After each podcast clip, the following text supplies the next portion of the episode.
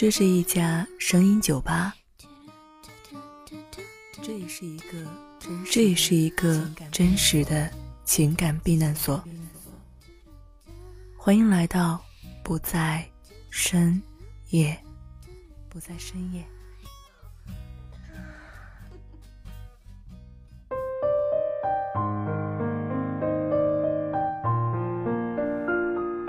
嘿，你好吗？欢迎来到不在深夜，我是秋安。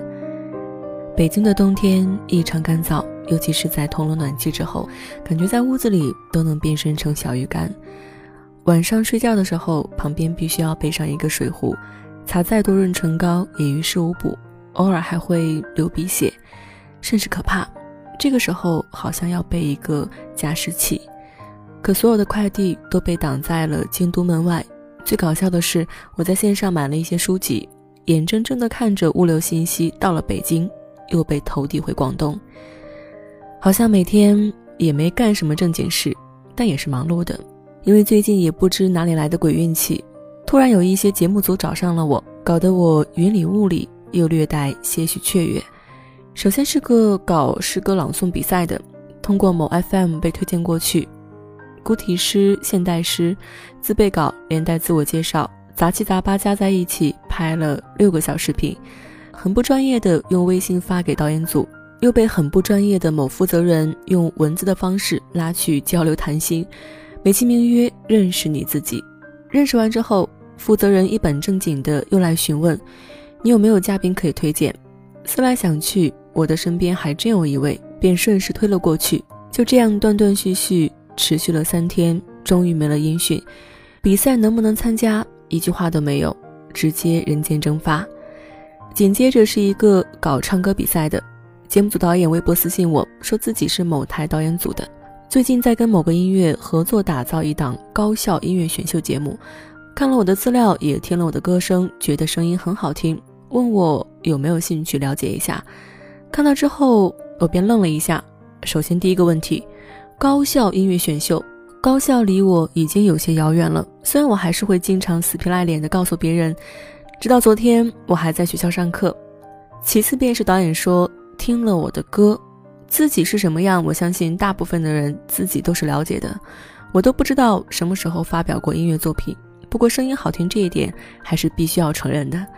询问之后才知道，导演是通过某音乐类微博大号找到我的。确实是跟他们有过声音合作，不过不是唱歌，而是广播节目。导演自己懵了一下，随后便问了喜不喜欢唱歌，有没有兴趣之类的话。对于一个诚实的好孩子来讲，喜欢的事情肯定就一口承认了。所以最终的结局是填了报名表，发了几首随便唱唱的歌曲链接，以为到这就结束了。不料导演旁敲侧击，觉得我的身边有很多唱歌特别好的人。思来想去，我的身边还真有。不止一位都能组团了，便把团体推了过去。本以为此事就此了结，没过三个小时，导演又来生疏的问道：“你好，请问有单人的吗？”我又思来想去，我的身边还真有一位，便又顺势推了过去。自此消停，杳无音信。后来想想，导演连我的名字都叫不出来，我竟然就傻乎乎的把人给他们了。事到如今，我终于承认了，姑娘，你心真大。我将此事讲给小七听，他一脸诚恳地建议我，以后无关紧要的人就不要随便给人家介绍了。其实没什么人会感恩的。看他一副很有感触的样子，我就知道其中肯定有故事，但又不好意思追问下去，也就作罢。这种为他人做嫁衣的事，想来我自己做的也还真是不少，掰着手指头数都数不过来。其实小七的心思我都懂，我也知道人们无利不起早，不知感恩的事情太多太多了。只是我愿意把身边的人推出去，因为我知道这是一个机会，而且这个机会适合他们，就是为他们量身打造的。如果我也有这样的机会，肯定就不会像现在这样不温不火，混得这样惨烈了。不过值得一提的是，我从来都不会把所有的一切都想得那样的惨烈。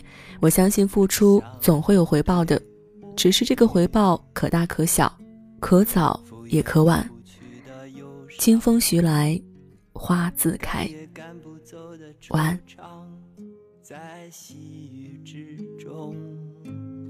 飘扬。